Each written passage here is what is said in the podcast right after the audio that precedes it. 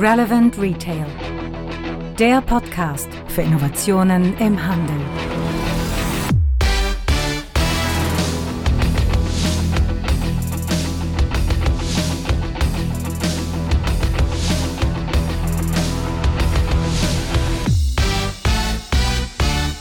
Und da ist die Folge 58 unseres Retail Innovation Radios. Mein Name ist Frank Rehme und ich kümmere mich seit vielen Jahren um das Thema Innovation im Handel.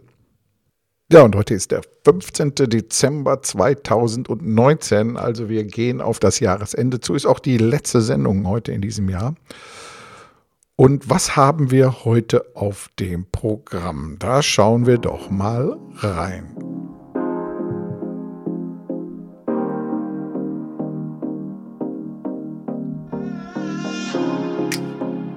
Zuerst mal ein wichtiger Blick nach vorne.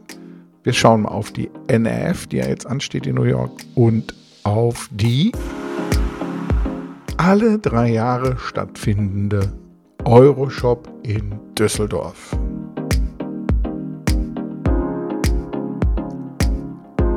Anschließend schauen wir mal auf das Thema lokales Einkaufen und Förderung von lokalem Einkaufen.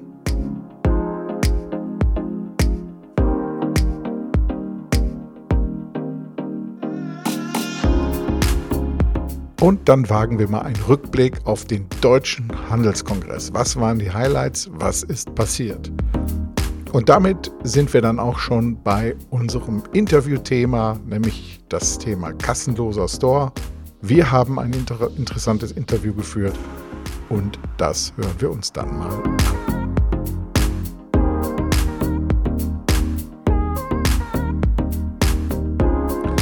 Ja, dann legen wir mal los mit dem Handelskongress. Was war dies Jahr wieder das Besondere? Also erstmal natürlich viel ringsherum. Es fängt klassisch immer an mit einem Vorabendevent. Historisch gesehen sind wir da immer bei Microsoft. Direkt da unter den Linden haben die ja ihr Hauptstadtoffice. Und wir haben da interessante Vorträge gehört. Einmal vom Professor Skibicki zum Evergreen-Thema der Digitalisierung und von Alex Graf. Man kennt ihn vom Kassenzone-Podcast her, der sich sehr stark natürlich mit dem Thema E-Commerce beschäftigt. Und der hat das ganze Thema Retargeting, Analyse von Daten mal aus seiner neuen Sicht und seinen neuen Erkenntnissen herausgezeigt. Ja, dann zwei Tage Handelskongress, die klassischen Keynotes vorneweg zum Thema ähm, Veränderung im Handel generell. Aber was für uns viel wichtiger ist, ist, es ist natürlich auch immer ein Branchentreffen. Wieder über 1000 Leute waren da. Abends wurde dann der Handelspreis verteilt in verschiedenen Kategorien. Kann man alles wunderbar auf der Webseite nachlesen. Werden wir hier auch mal verlinken. Ich möchte da gar nicht tiefer drauf eingehen. Aber das Branchentreffen war wieder da und wir waren mit Zukunft des Einkaufens auch wieder mit unserem Podcast-Studio vor Ort. Diesmal haben wir es aber etwas anders gemacht. Und zwar haben wir uns nicht bestimmte Leute, interessante Leute einfach mal rausgepickt und befragt, sondern wir haben zwei Themen in den Mittelpunkt gestellt. Und zwar einmal das Thema Mobile in Retail und auf der anderen Seite das Thema kassenlose Stores. Und da haben wir uns die Spezialisten rausgeholt und Fragen gestellt zu dem Thema, was muss man eigentlich tun, um diese Technologie umzusetzen. Ja, ganz interessant. Uns ist aber leider etwas ganz, ganz Schlimmes passiert, wozu ich einfach nur sagen kann. Ja, was ist genau passiert? Also man hat uns am Abend des ersten Tages unser Aufnahmerekorder geklaut. Direkt am Stand, der war mal 20 Sekunden nicht beaufsichtigt und schon war er weg ja, der, der das dementsprechend jetzt vielleicht hören sollte und diesen Rekorder bei sich hat, soll sich darüber freuen und sind aber leider alle Tonspuren von unseren Video-Interviews damit verloren gegangen, sodass wir nur noch ein einziges Interview am zweiten Tag führen konnten. Und das hören wir heute gleich noch in der Sendung. Also, leider, leider ist das passiert und mir bleibt nichts anderes übrig, als dazu zu sagen. Oh nee.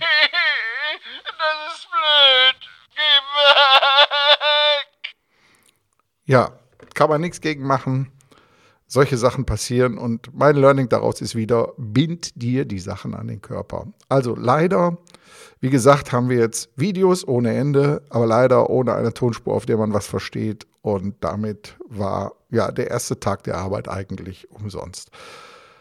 Ja, wir denken aber neu nach und deshalb haben wir jetzt auch neu über Equipment nachgedacht. Eigentlich brauchen wir so einen Voice Recorder gar nicht mehr, sondern wir brauchen eigentlich nur noch unsere Smartphones. Da geht alles eigentlich genauso mit und viele, viele Interviews führe ich ja nur noch mit dem Smartphone.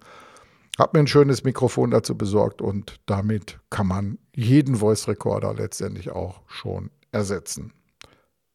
Ja, so viel zum Deutschen Handelskongress. Aus unserer Sicht immer noch das Branchentreffen Nummer eins darf man echt nicht verpassen. Meiner Meinung nach immer wieder, Leute, kommt dahin.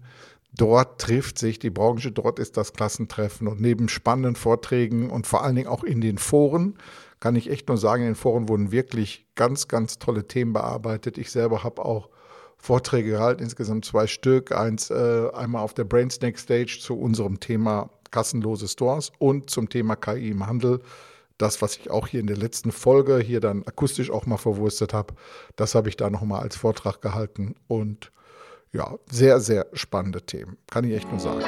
So, aber wir wagen jetzt den Ausblick und zwar geht es jetzt weiter. Wir schauen über den großen Teich.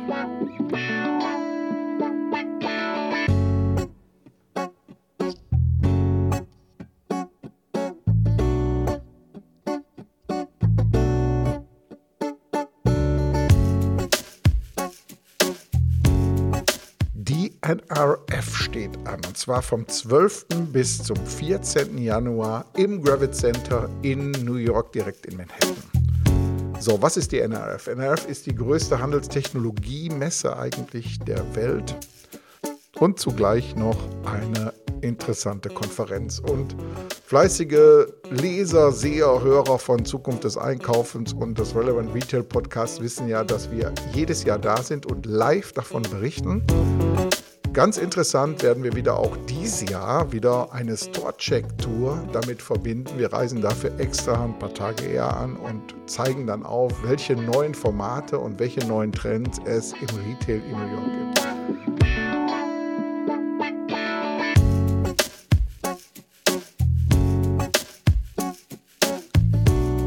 Also vom 12. bis zum 14. Januar unsere Social-Media-Kanäle beobachten. Dort werden viele Videos, viele kurze Schnipsel sein von dem, was wir dort an Eindrücken gewinnen, die natürlich aber auch danach immer noch äh, auf unseren Kanälen nachlesbar, nachsehbar sein werden.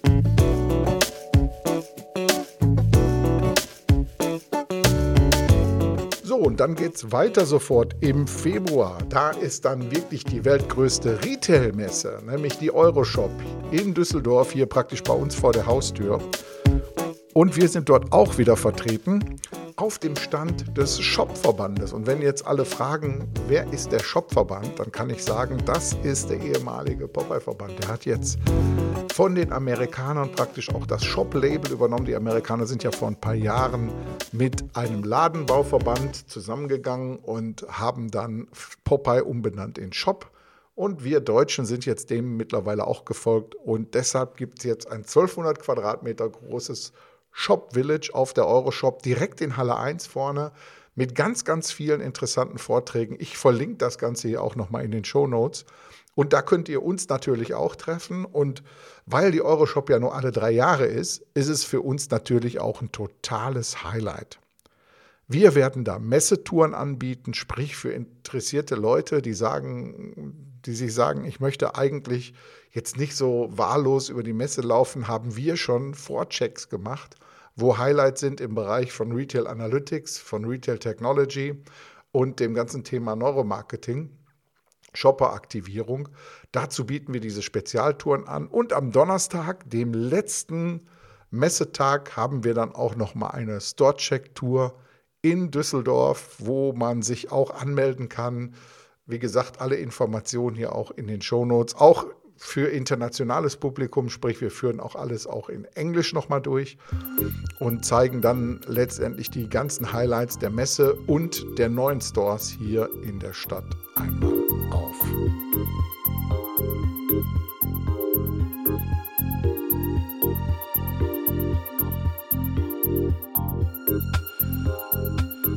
Ja, und die Euroshop wie gesagt, die ist vom 16. bis 20. Februar 2020. Termin vormerken, nach Düsseldorf fahren, Karte kaufen. Lohnt sich in jedem Fall. Von der einfachen Schaufensterpuppe bis hin zu KI, Robotik und Voice Commerce ist eigentlich alles mit dabei. Ja, kommen wir zum nächsten Thema. Und zwar immer mal wieder lokal shoppen. Ist ja ein so ein Stichwort geworden, mit dem man unterwegs ist, um den Kunden dafür zu sensibilisieren, in seiner Stadt einzukaufen, um eine lebenswerte Innenstadt zu haben und den lokalen Handel dementsprechend zu unterstützen. Grundsätzlich ist das Ziel ja auch gut. Wir sind ja auch in vielen Bereichen unterwegs und stärken Innenstädte mit äh, Beratung, mit Konzepten, die wir entwickeln. So haben wir zum Beispiel für Nürnberg mit unserem Partner Institut für Handelsforschung in Köln haben wir dort ein Konzept entwickelt für die vitale Innenstadt bis 2030. Uns liegt dieses Thema, könnt ihr uns wirklich glauben, sehr, sehr am Herzen. So, aber mittlerweile hat sich äh, etwas herauskristallisiert, wo ich sage, so kann es eigentlich nicht sein. Dann ist die falsche Message an den Handel. Und zwar folgendes.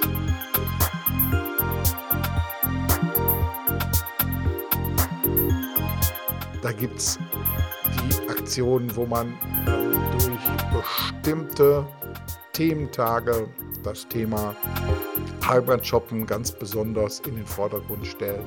Es gibt Aktionstage von Händlern, wo die ihre Schaufenster schwarz abhängen, um zu zeigen, so Kunde sieht deine Innenstadt aus, wenn du weiter im Internet kaufst. Und die Krönung habe ich jetzt vor kurzem noch gesehen in einer Stadt hier auch im Rheinland. Die Aktion stoppt den E-Commerce. Äh, also ist natürlich eine total falsche Sichtweise. Leute, wenn wir die Kunden nicht mit guten Konzepten, mit tollen Sortimenten, mit einer emotionalen Ansprache, mit einer personalisierten Ansprache erreichen, dann sind wir nicht mehr zeitgemäß. Das muss uns klar sein, Leute. Wir können nicht immer Fingerpointing machen und immer wieder auf den Shopper zeigen, indem wir sagen, Mensch, kauf doch hier in der Innenstadt, denn dann bleibt die Innenstadt bestehen. Natürlich ist eine Innenstadt extrem wichtig für die Attraktivität eines Standortes.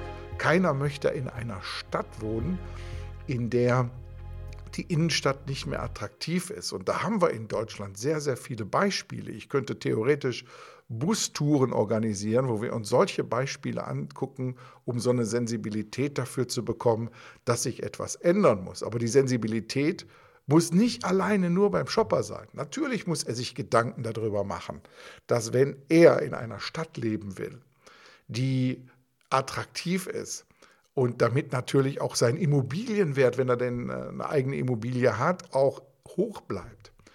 Aber was nicht alleine sein kann, ist, dass wir immer nur auf den Shopper zeigen. Wir müssen uns als Händler auch Gedanken darüber machen, wie sieht denn eigentlich das aus, was Leute dazu bringt, in die Innenstadt zu kommen. Und da sind ganz, ganz viele Freizeitwerte bei. Wir haben ja oft darüber gesprochen und die Studie Vitale Innenstädte vom Institut für Handelsforschung, die alle zwei Jahre durchgeführt wird, die zeigt das Ganze ja auch auf, hatten wir ja auch im Interview. Und genau da müssen wir stärker hin, dass wir mehr verstehen, dass der Handel die Versorgerfunktion alleine nicht mehr ausfüllt, sondern dass er viel, viel mehr auch noch ein Freizeitangebot ist. Und da meine Sensibilisierung an der Ecke, das muss sich ein kleines bisschen ändern. Und zu diesen ganzen Aktionen, die nur immer auf den Shopper zeigen, sage ich einfach nur. Schön, dass wir darüber gesprochen haben, aber nein. Ja, mehr kann ich dem eigentlich auch nicht hinzufügen. Und wir kommen damit zum nächsten Thema.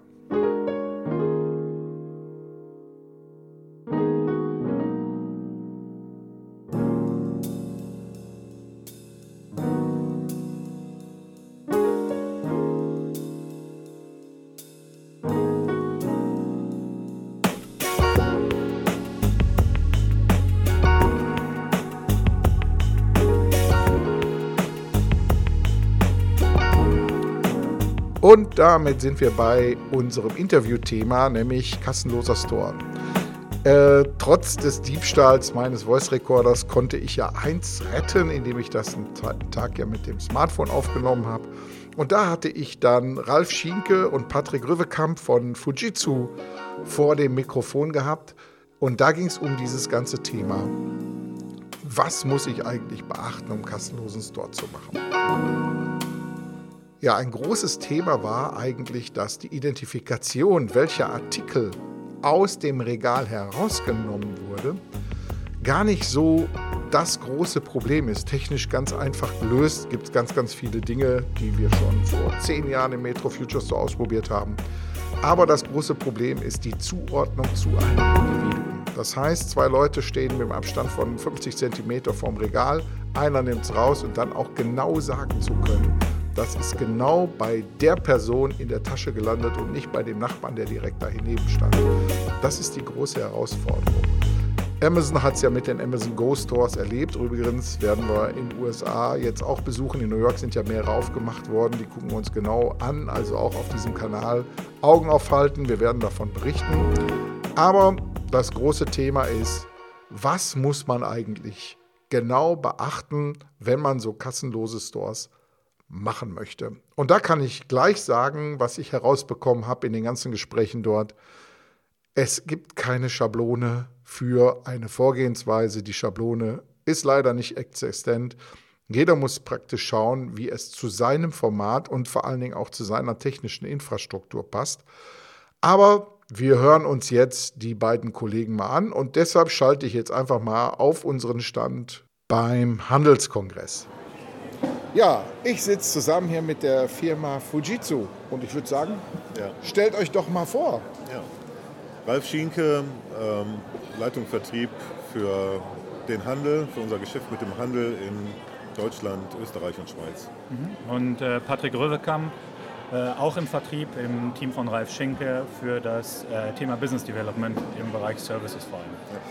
Ja. ja, und wir hatten hier gestern, wir sind hier im Rahmen des Handelskongresses, haben wir uns hier getroffen und wir ähm, saßen gestern ja, ganz spontan zusammen, habe ich äh, euch überfallen mit dem Thema, was habt ihr zu sagen zum Thema kassenloser Store, Seamless Checkout, sind ja da die Stichworte. Was gibt es da aus eurer Sicht, wo man sagen muss, das sind die Knackpunkte, daran muss gearbeitet werden? Ja, vielleicht äh, grundsätzlich, wenn man, wenn man über Seamless Checkout oder mit diesem Markt beobachtet, dann kann man im Verhältnis zu dem klassischen Postmarkt oder dem klassischen Self-Checkout-Markt ja Folgendes feststellen. Post hochgradig standardisiert, seit Jahren alles ausgereizt und auserprobt. Äh, bei SCO differieren die Konzepte schon ein wenig. Ja, da gibt es durchaus äh, auch noch ähm, zum Teil Experimentalstadium.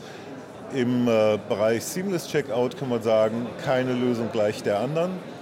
Und äh, man kann die Lösung nie ohne das Format des jeweiligen Händlers oder des Stores betrachten. Also große äh, Sortimentsbreite, kleine Sortimentsbreite und so weiter. So, das macht die Sache natürlich insofern nicht einfacher, weil es in dem Sinne gar keinen äh, standardisierten oder keinen generellen Ansatz gibt, wie man Seamless Checkout organisiert, sondern jeder Händler ist basierend auf seinen Formaten, auf seiner Kundschaft und so weiter, seiner, äh, seiner Store-Philosophie hier mehr oder weniger aufgerufen, ein eigenes Konzept zu entwickeln. Wir sind also von einer Standardisierung aus meiner Sicht noch äh, ein ganz großes Stück entfernt. Und wenn man zum Beispiel die Konzepte sieht zwischen Ahold, äh, Real, aber auch in anderen Bereichen, wie wir es jetzt gestern gehört haben mit Bonprix, Dinge, da gibt es kaum Übereinstimmung in der Philosophie, wie Seamless Checkout organisiert wird der Payment-Bereich am Ende zum Schluss ist eigentlich noch das Einfachste an der ganzen Ja, glaube ich auch. Der ist standardisiert. Der ist super standardisiert. Das ist nicht das Thema. Ne? Mhm. Aber die, die, ganze Journey äh, davor, die ist äh, deutlich unterschiedlich, je nach Konzept. Genauso. Wie bringen wir auch die äh, Daten zusammen auch mit den Personen ja, an Seamless Checkout? Das heißt, wie kriegen wir die Produkte ähm, wirklich den Leuten auch zugeordnet? Ja, das wird ein Thema. Ja. Wir haben ja gestern auch äh, deinen, Vor deinen Vortrag besucht ähm, auf der Brainsnack Stage, wo genau dieses Thema ja auch besprochen wurde. Ja? Wo du sagst, es ist, wie ordnen wir eindeutig die Produkte den Leuten zu. Ja? Mit RFID kein Thema, aber es macht im Handel einfach keinen Sinn. Ja? Warum auch immer gerne mit dem Beispiel, was du auch gebracht hast, auf einen 11 Cent Joghurt braucht man keinen 3 Cent RFID-Chip draufzusetzen. Das heißt, da muss man andere Lösungen finden und das wird das Interessante. Jetzt ist ja auch einiges so im Bereich äh, Picture Recognition unterwegs. Ne? Ich hatte hier heute Morgen ein interessantes Startup hier sitzen. Die haben gesagt, wir machen das anders. Wir äh, über diese Kamera im Handy ne, gucken wir, was wird in den Wagen reingelegt. Also reine Picture Recognition. Ne? Und wie viele Teile sind das vor allen Dingen, um dann da dran zu gehen. Ähm, aus eurer Sicht, da werden ja wahnsinnig viele Daten hin und her geschaufelt. Ne? Man muss die ganzen Bilder erstmal irgendwo hochladen, dann müssen die erkannt werden, entschlüsselt werden und dann wieder zurück, diese Info. Wäre das ein Weg, den man da vielleicht gehen könnte? Ähm, das muss sicherlich in der Praxis ausprobiert werden. Ich, äh, wir haben eigentlich von unserer Philosophie her, ähm, denke ich nicht, dass Fujitsu komplette äh, Journeys für Seamless Checkout anbietet, sondern was wir eigentlich machen ist, weil wir glauben, das wird halt eh je nach Händler ganz unterschiedlich äh, aktuell ausfallen und auch noch die nächsten Jahre ausfallen müssen, bieten wir einzelne Elemente, äh, die man aber dann in diese Journey sozusagen integrieren kann. Und ich würde da gerne drei Beispiele nennen, äh, äh, wo Fujitsu hilfreich sein kann. Zum einen genau diese Zusammenverheiratung von Daten und Personen, also beziehungsweise Ware und Person äh, bei der Entnahme aus dem Regal.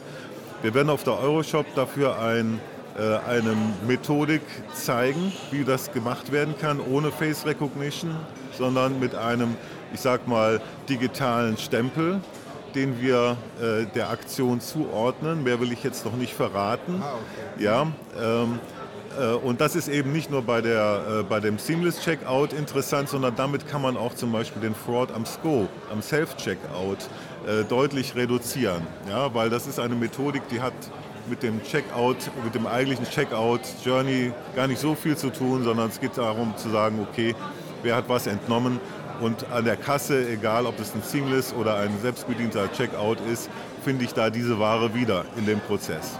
Ja. Das hört sich spannend an. So eine Art Session-ID ne, kriegt man dann da. Das ist eine, genau. eine gute Geschichte. So, Also äh, ich halte euch, ich bin ja auch bei der Euroshop sowieso alle Tage unterwegs, das halte ich im Auge auf. Jeden Fall. Auf jeden Fall ist das spannend. Äh, wir sind gerade mit den, mit den Partnern, den Technologiepartnern dabei, das für die Euroshop sozusagen einen Use Case aufzubauen. Der zweite Punkt ist ähm, Freigabe von Alkoholika. Ja, also egal, ob ich jetzt Seamless Checkout mache oder bedienter Checkout oder Self-Checkout, das ist immer ein Thema, es ist halt gesetzlich vorgeschrieben. Ja. ja. So, was wir ähm, äh, inzwischen auch mit, äh, ich sag mal, Bilderkennung äh, durchführen, ist eine Art Profil. Das heißt also, wir schätzen das Alter des Kunden ein per Bilderkennung und können hier, sage ich mal, den, ähm, den Korridor von Personen, die deutlich, ich sag mal, über 18 sind, ja, können wir deutlich äh, reduzieren. Das heißt, wir werden uns dann bei der Kontrolle nur noch um die kümmern müssen, die vielleicht zwischen 15 und 25 sind. Mhm. Alle, die älter sind, werden eigentlich vom, vom System automatisiert freigegeben. Das heißt also, wir müssen äh, deutlich weniger Administrationsaufwand und die Treffergenauigkeit dieses Systems liegt bei 98 plus äh, Prozent. Ja, das heißt also, äh, wir beide äh, oder uns nahe treten zu wollen. Wir, wir werden automatisiert mit unseren Alkoholvorräten durchgewunken. Ja, also falls mal einer äh, mit 60 Jahren dann trotzdem noch angesprochen wird, dann kann man sich geehrt fühlen. Genau. Kann man sich geehrt fühlen und vor allen Dingen scheint man dann so gesund gelebt zu haben, ja. dass man sich die Flasche Schnaps dann auch mal gönnen kann. Das ist absolut richtig, genau. Also äh, das heißt also so eine Automatisierung dieses, äh, dieses Freigabeprozesses äh, mittels äh, Bilderkennung ist also auch ein Element, was man in diese Journey einbauen kann. Und das Dritte, ähm, da möchten wir daran erinnern, dass selbst wenn ich ein Seamless Checkout äh, habe oder eine Journey, äh, die komplett automatisiert erfolgt, heißt das noch längst nicht, dass diese ganze Technik, die Technologie, die eingesetzt wird, unbeaufsichtigt funktionieren kann. Und da bieten wir mit einem sehr breiten IoT Store Operations Modell, ja, äh, also einem IoT-basierten Monitoring und Kontrolle der eingesetzten Technologie im Store, das entsprechende Tool. Denn es gibt ja keine Mitarbeiter mehr, die jetzt schnell mal was fixen können. Also es muss auch das muss äh, automatisiert mitgedacht werden. Wie läuft der Laden dann eigentlich hinterher? Denn die Erwartungshaltung beim Kunden ist natürlich dann die, der ist dann auch zu 100 Prozent verfügbar.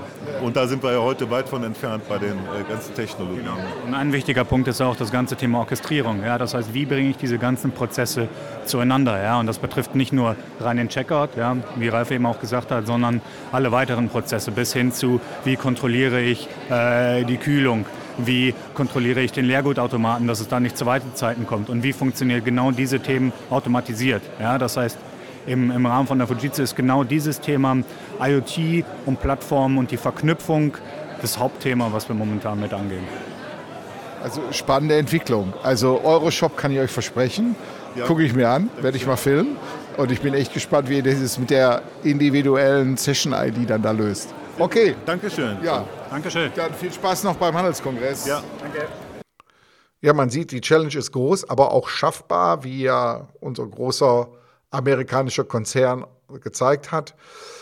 Alle Unternehmen, die sich mit Kassen beschäftigen, weiß ich ziemlich genau, beschäftigen sich auch mit dem Thema kassenloser Store, also eigentlich sich selbst abzuschaffen. Aber Disrupt Yourself ist ja mit einer der wichtigsten Aufgaben, die jedes Unternehmen heutzutage hat. Ja, spannende Themen, wir bleiben dran und wünschen euch schönes Weihnachtsfest, guten Rutsch im neuen Jahr und vor allen Dingen fette Beute.